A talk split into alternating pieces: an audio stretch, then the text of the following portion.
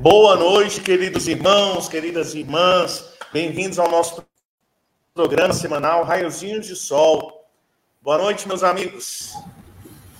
Boa noite. Boa noite. Boa noite. Vejo que a maioria de nós está com frio, né? É mesmo. e olha que hoje fez um solzinho bom aqui. Aqui também. Cavasso, Danilo estão em Curitiba, Paraná. Eu, Carlos e, e Selma estamos aqui em Brasília. Meus irmãos, hoje dando, dando continuidade ao nosso programa Rajinhos de Sol, hoje a temática é mocidade espírita, né? Como, como a gente tratar. Pronto, já compartilhei aqui onde precisava compartilhar como devemos tratar a questão da droga na junto ao jovem, junto à casa espírita. Então, essa vai ser o, o desenrolar das nossas falas na noite de hoje. Lá em São Paulo está um pouco frio também, a Vera está falando. Ok, Danilo, faz a prece para nós. Faço. Então, Jesus, Mestre amado, mais uma vez estamos aqui.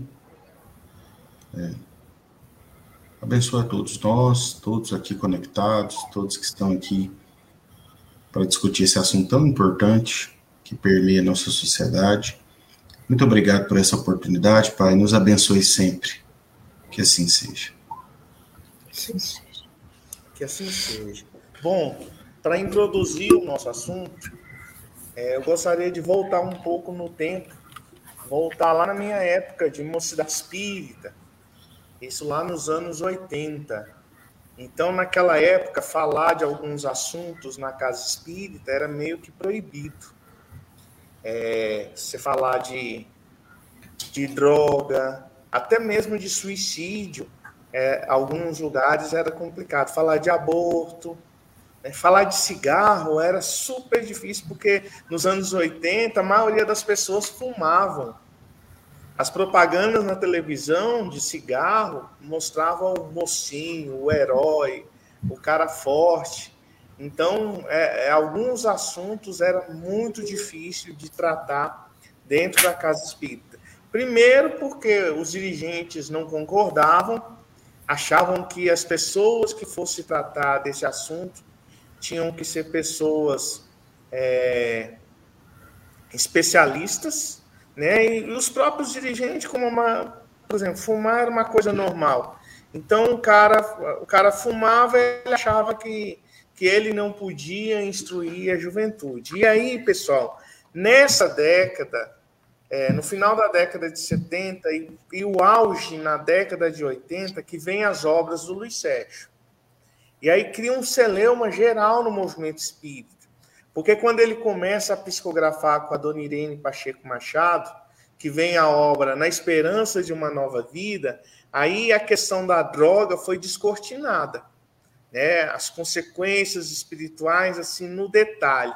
E isso começou a incomodar demais o movimento espírita. A ponto né, de, assim, várias mocidades passaram a estudar a obra do Luiz Sérgio. É fato que algum tempo depois é, deixou de deixou de ter o estudo das obras do Sérgio, mas não porque os assuntos saíram da moda, mas porque eles esgotaram os livros até então e o estudo dessas obras contribuiu significativamente. Mas existem muitas pessoas é, que começou a criticar. Ah, ele, o Luiz Sérgio fala gíria. E as gírias que o Luiz Sérgio fala são as mais bobinhas que se possa imaginar. Patota, é, né? Assim, coisas muito, muito simples. E aí começaram a, a, a, a fazer certos tipos de crítica, é, não só é, a, as gírias, que eram poucas, mas colocando em dúvida é, o conteúdo da obra do Luiz Sérgio, principalmente pelo fato dele ter começado a psicografar quatro meses após o desencarne dele. Bom, meus irmãos, olha, uma vez, única e exclusivamente com o propósito de encontrar é, no livro dos médios alguma coisa que dissesse assim: o espírito só pode é, psicografar uma mensagem tanto tempo após desencarnado.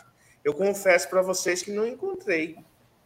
Não encontrei nada disso. E mais que isso, é, nós tivemos a experiência de um amigo, um amigo do coração, Jorge Neri, desencarnou num acidente de carro, é, indo realizar uma atividade espírita. O carro capotou ele e nosso irmão Luiz desencarnaram. E o sepultamento do corpo que o Neri utilizou nessa encarnação foi sepultado aqui. E nós estivemos lá no sepultamento. Quando acaba de descer o caixão com o corpo do Neri lá na cova, ele incorpora no irmão dele e conta uma piada.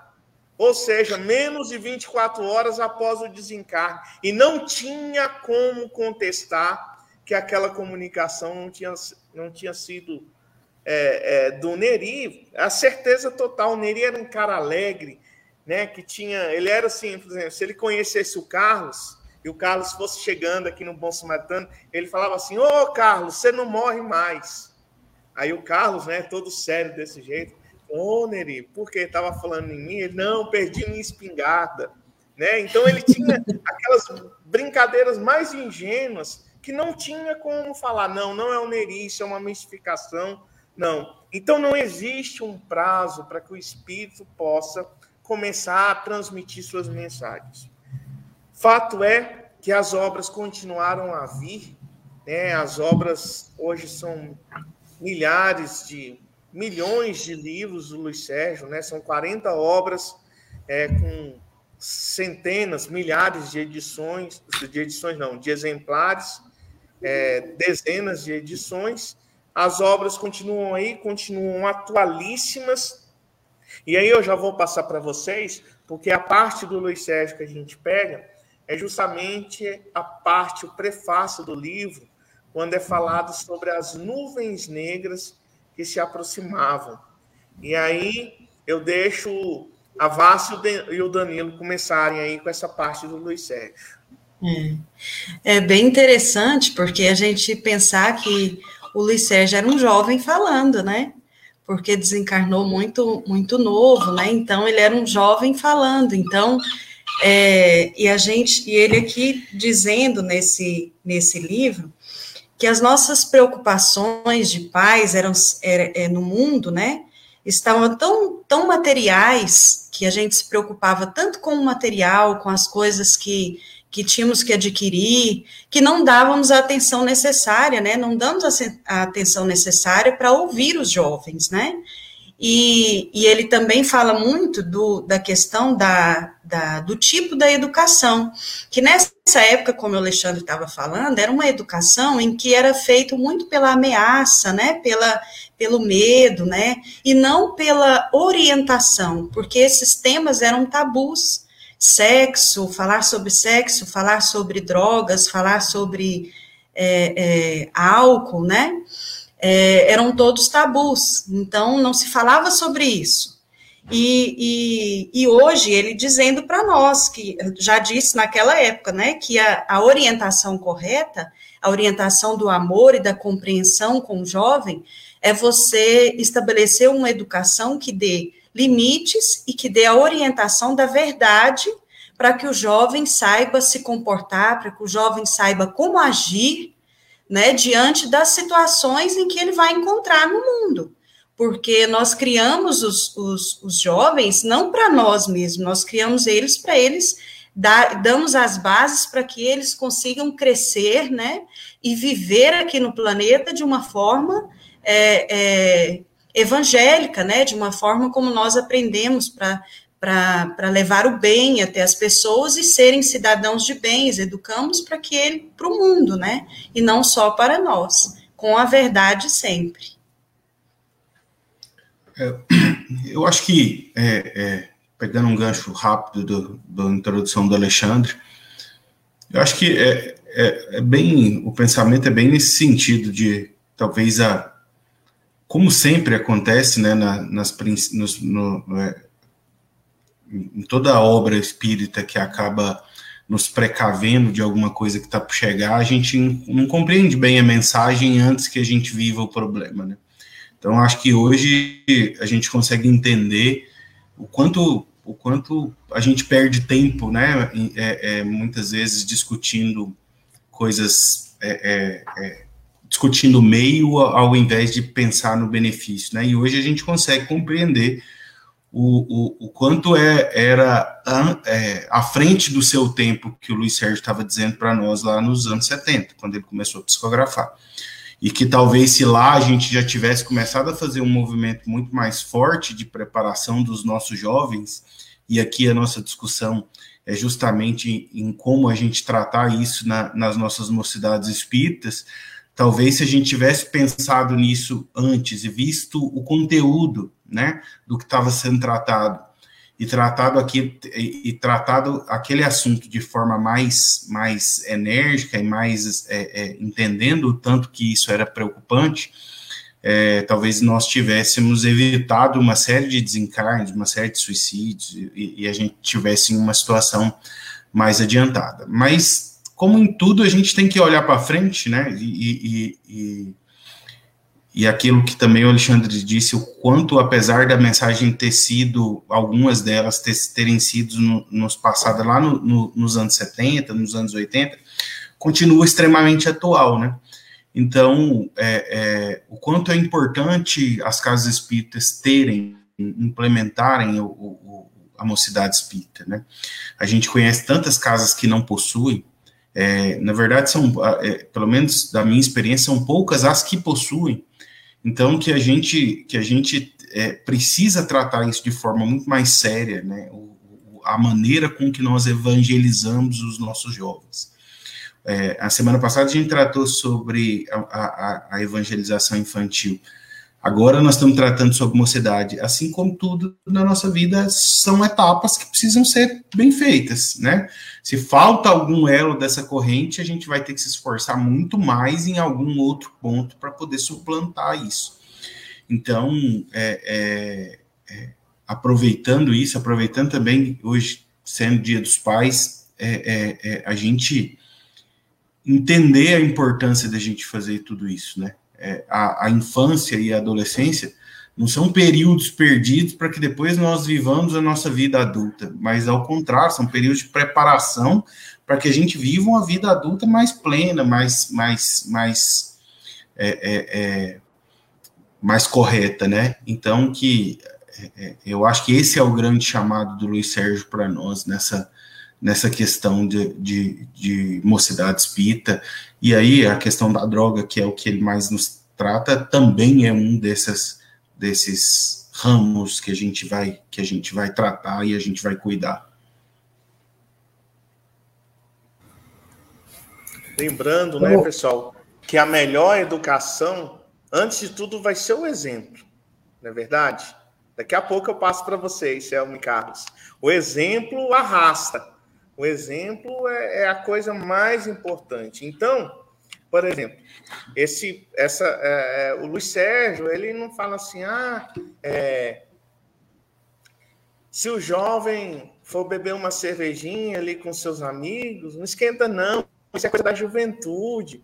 Não, ele fala, olha, cuidado com o seu filho, porque você não sabe quem ele foi na outra encarnação talvez um, um, pequeno contato que ele tiver com álcool agora, ele vai fazer aflorar tudo do passado. Então, às vezes, é, como nós falamos na semana passada, os pais estão acomodados, não querem o desgaste, porque você é, orientar o seu filho, às vezes é um desgaste de energia, às vezes é uma coisa cansativa, mas você não pode desistir, você não pode deixar de fazer, tá bom? É, Carlos e Selma, se vocês tiverem alguma coisa sobre o Luiz Sérgio, pode falar rapidamente, mas já pode entrar na parte de Kardec e de Emmanuel já. Então, eu vou falar um, negócio que eu queria falar do Luiz Sérgio, deixa o Carlos falar a outra parte. Que o primeiro livro, Alexandre, que eu li do Luiz Sérgio, bem na época do cursinho, ali bem no início da minha juventude, eu não tive a sorte de fazer parte de uma evangelização espírita né, nasci num lar cristão, mas não tinha essa, essa noção assim tão, tão forte, né, da vida depois da, da vida depois da vida. E no cursinho, lá pelos meus 18 anos, uma colega que eu achava diferente, espírita, me levou um livro do Licérgio chamado Driblando a Dor. E aí a gente vê como a espiritualidade trabalha, que foi bem numa época que uma outra amiga do grupo estava se envolvendo com droga, com maconha no início, era uma coisa na época que era normal, se dizia normal. Então aquele livro chegou ali na minha vida, eu fui, fui, fui lendo e fui me espantando com o que eu encontrei ali, né? E hoje eu penso que talvez isso tenha salvado a minha vida. Eu achei muito interessante também que, na época, eu fiquei pensando, nossa, a gente era lá de São Paulo, né, eu e o Carlos, e eu pensando assim, Brasília, um espírito que morreu tão jovem, né, escrevendo tanto, será que é real? Será que isso realmente existiu? E quando a gente chegou em Brasília, que conheceu a o Bom Samaritano, a primeira palestra que a gente assistiu foi do irmão do Luiz Sérgio, né? Uma das primeiras, né? Do irmão do Luiz Sérgio conheceu uma dona Zilda. E eu fui encaixando as coisas. Falei, gente, aquele Luiz Sérgio que eu lia quando eu era menina. Então, isso é muito bacana da gente ver como é importante a obra, como ela pode mudar a vida do jovem que tem acesso, que pode ler, né? É verdade. Falando rapidinho ainda sobre o Sérgio, eu vou entrar no Kardec. Eu acho que é, é bem importante assim ele tocar no assunto, entrar bem a fundo no que realmente é, o problema da juventude, né? Era o problema e vem se ampliando e vem também adotando outras formas agora com os, os, os eletrônicos, né? Que é uma outra espécie de vício que acaba entrando em outras, outros perigos, né? Pela internet, acaba recebendo é, umas, as mensagens que, que levam a outros, outros perigos, né, além das drogas. E, assim, é, é, é difícil tocar na ferida, né, mas é necessário. Né, porque senão a gente vai ser responsabilizado, responsabilizado por que, que não, não fez, por que, que não falou, né, por que, que não alertou. Então a gente tem que alertar mesmo, por mais que doa para a sociedade. Né, é muito cômodo a gente ficar aqui no nosso apartamento e achar que o nosso dever está cumprido porque colocou nosso filho no, no colégio é, particular, aqueles que têm condições, ou comprou os, os eletrônicos, os brinquedos que ele precisava, ou até quando fez 18 anos deu um carro para ele, deu tudo que precisava e achar que essa obrigação está cumprida, quando na verdade é, o contrário. Quando você se preocupa só com os bens materiais, né, e deixa de lado é, o ensino evangélico, espiritual, o ensino das, da boa moral, né, os ensinamentos do Cristo, aí, aí que realmente mora o perigo. Né. E Luiz Sérgio fala que o, o caminho é, é um contato mais próximo, né, um contato, você é, se conectar com, com seus filhos, né, ver essa interação maior, o amor, né, a compreensão. E Kardec também, já naquela época, ele já falava, né? Os espíritos também alertavam a preocupação com esses, é, com essa é, preocupação com os, os, as paixões mundanas, né, vamos dizer assim, os prazeres, os vícios. Né? Então, o Espírito vai até falar, né? É Kardec ali no Evangelho segundo o Espiritismo, falando que, que ele fala assim: se pudesseis não ter ocupação mais agradável que a de tornar os outros felizes, né? É, quais são os festejos mundanos que poderias comparar às ditosas festas que celebrais? Então, quer dizer, a gente, quando está fazendo bem, levando o benefício a, a, quem não pode, a, um, pobre, né, alguém faminto, ou vestindo alguém que não, pode comprar uma roupa, você está sendo, na verdade, os, os braços, as mãos de Deus, né? Assim que ele fala. É, e, e não tem é, alegria maior, é, pelo menos para a espiritualidade, né? É, e um dia, quem sabe, a gente tenha esse, esse prazer realmente verdadeiro de, de poder ajudar as pessoas. Então, qual prazer, qual, qual a festa mundana que se compara a esse prazer de você ajudar? Ele fala, né? Isso é, é a verdadeira, verdadeira alegria, né? é, espiritual, vamos dizer assim. Maravilha, é isso mesmo. E, pessoal, e aí a gente acaba enfrentando um outro problema na casa espírita, que é muito importante nós termos atenção para que isso não aconteça. Então, por exemplo, nossa, nossa, vamos supor, ah, lá na, na Fraternidade Espírita o Bom Samaritano tem a Mocidade Espírita é, de Sol. E aí, de repente, chega um jovem em tenra idade ainda que teve uma experiência no campo álcool ou que teve uma experiência no campo da droga, mas que buscou a casa espírita para pedir ajuda, chegou para viagem, fez o tratamento espiritual. Então, nós não podemos é, é, falar para os nossos, olha, aquele menino que está chegando, aquela menina que está chegando, ele ele estava bebendo, ele usa droga, porque senão você já cria um ambiente que aquela pessoa não vai se sentir legal naquele ambiente. Né? Então, se você é um trabalhador da casa espírita, se tomou ciência do problema que aquele jovem, que aquela jovem tem, você fica fica na sua, não repassa, não faça essa falta de caridade. Por quê? Porque o ambiente na casa espírita, inclusive principalmente na mocidade espírita, ele precisa ser um ambiente acolhedor. Então, as pessoas que coordenam a atividade, elas têm a habilidade para conduzir as atividades e fazer as devidas prevenções e os devidos tratamentos que, que precisam ser, ser executados junto àquelas pessoas. Então, eu já vi muito isso, né?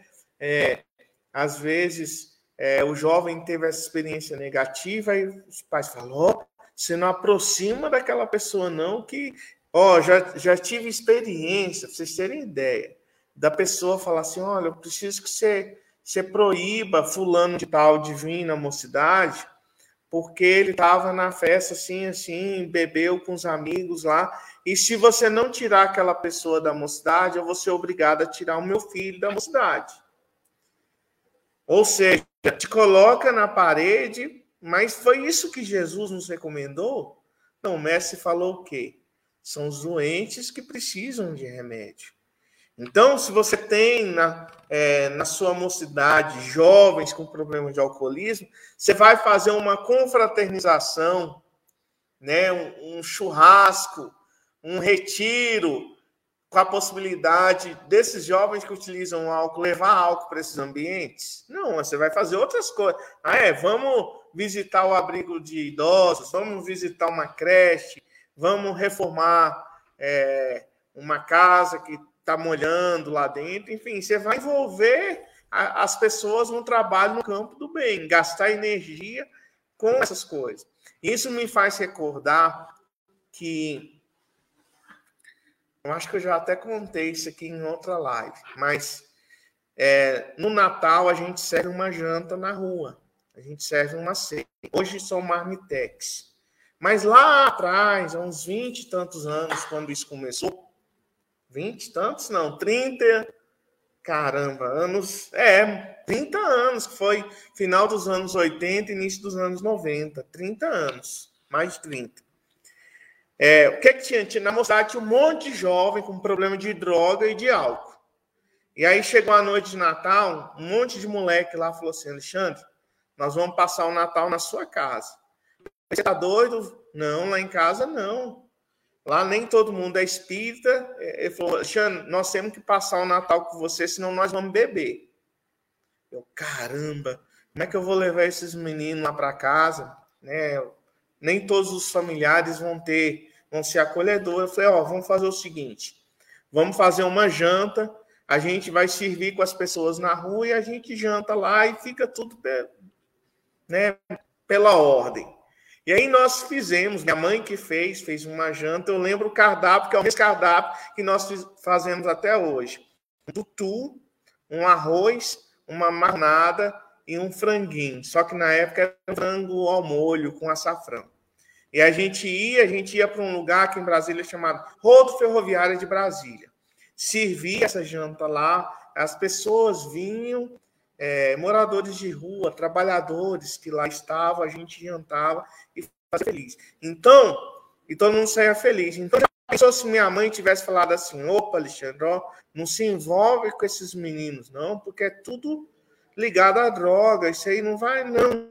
não. A gente tem que ter esse, essas ferramentas, por quê? Porque são seres humanos. E os vícios que eles têm hoje, nós tivemos no passado. E se cuidarmos na vida existente, poderemos ter ainda nessa vida. E aqueles que não são confiados, a gente não sabe quem são. E de repente a gente vai ter dentro de casa alguém que, que tem a doença do álcool, tem a doença da droga, que é muito comum. Mas, Carlos, para finalizar aí, faz aquela parte do Emmanuel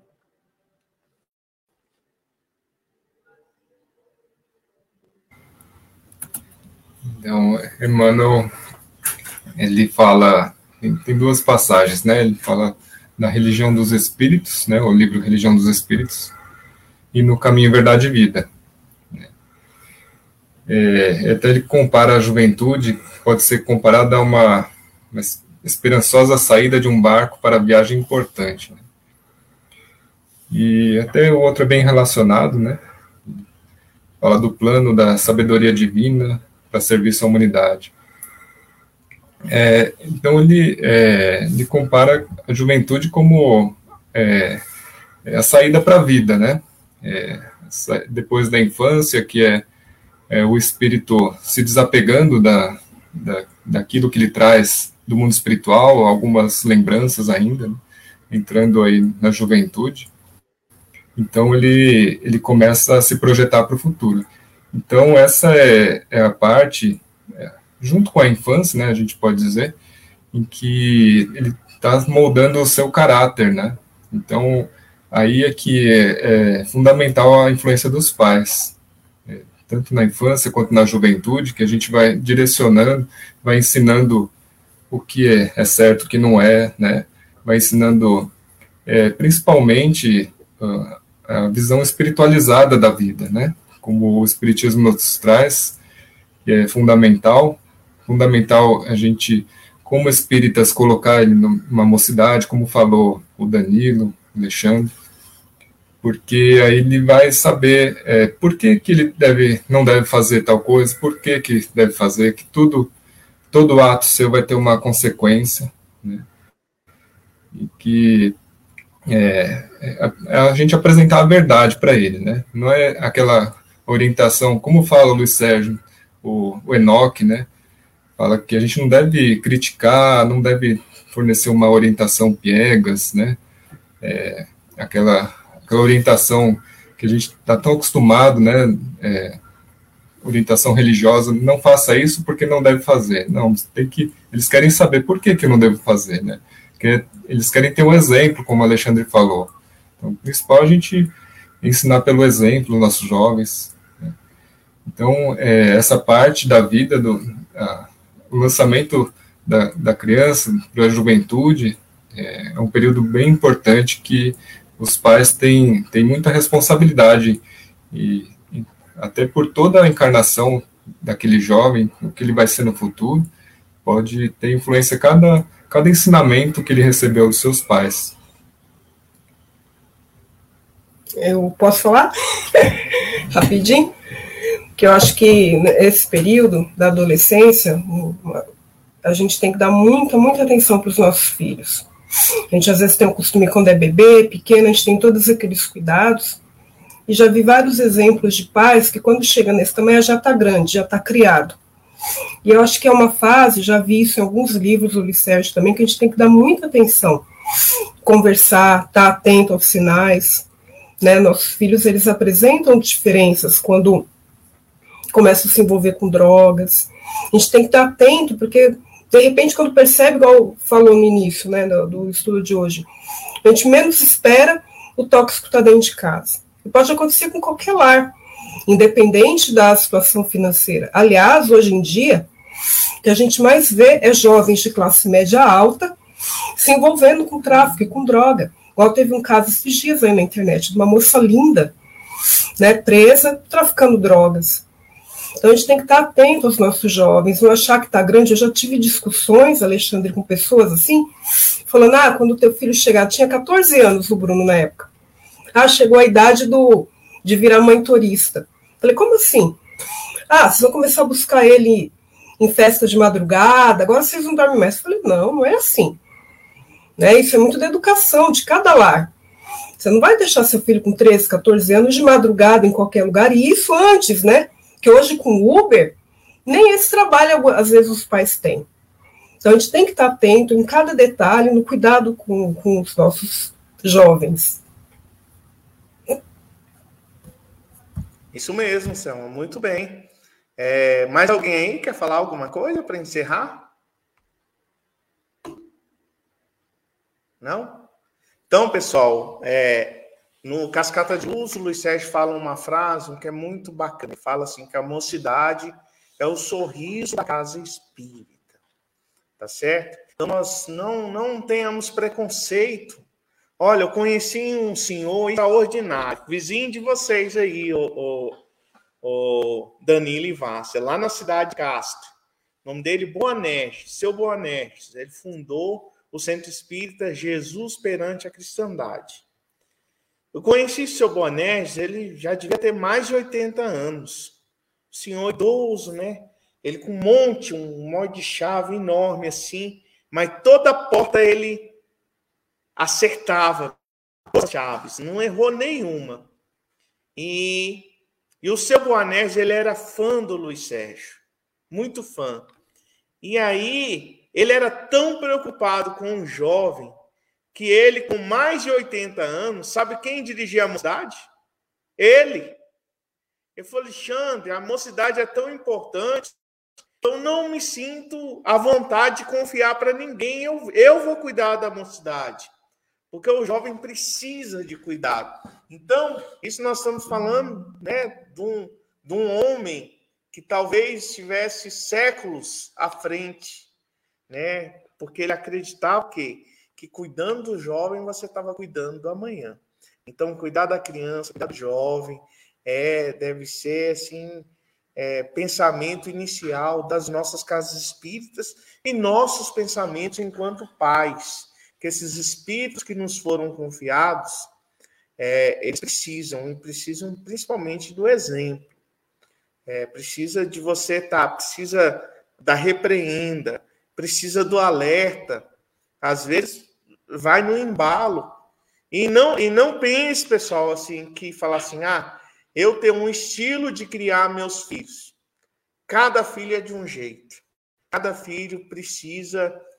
É, uns vão precisar que você segure na mão e caminhe é, longos anos. Outros já vão ser mais afoitos, vão, vão saber exatamente o que querem.